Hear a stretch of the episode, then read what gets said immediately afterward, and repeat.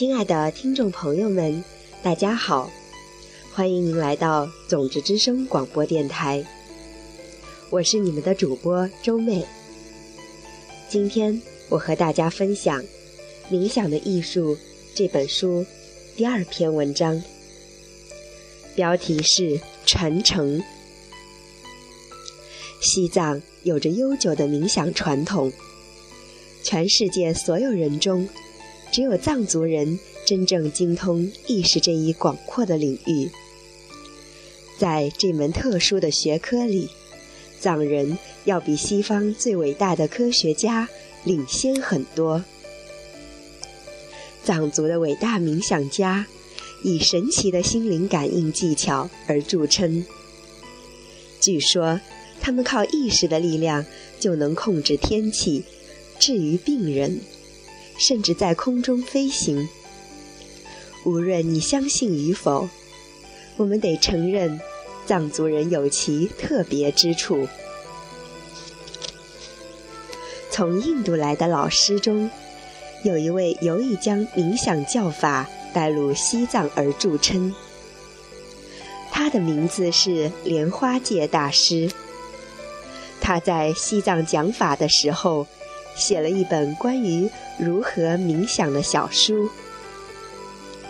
这本书成为指导冥想的经典书籍，至今仍是所有藏传冥想修行的基础著作。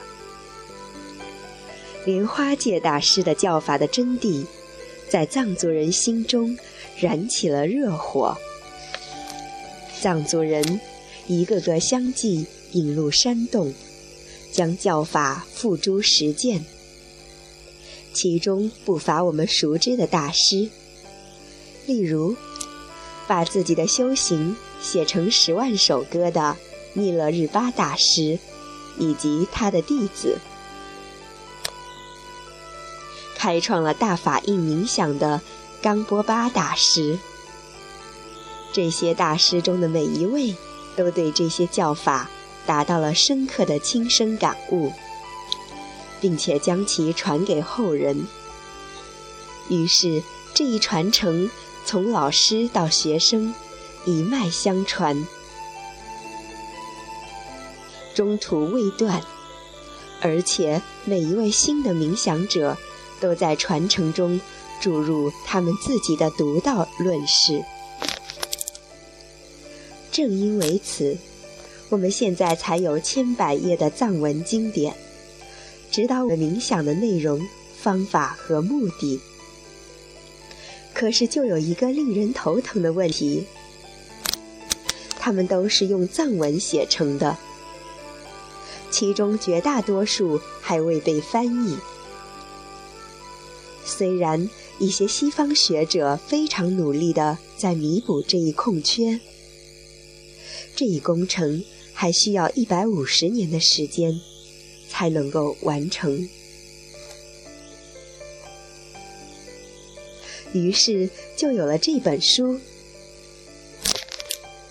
这本书综合了所有以藏文写成的关于冥想的伟大论事，从莲花戒大师一直到当今的喇嘛，由我的圣洁上师们传授给我。所以，这个传承一直在延续，从印度到西藏，到西方世界，没有间断的传到你这里。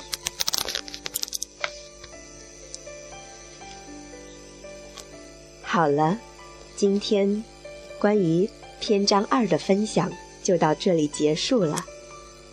感谢您的聆听和守候。祝您在冥想的世界里收获人生的终极圆满和幸福。这里是种子之声广播电台，我是你们的主播周妹。我们下一期节目再会。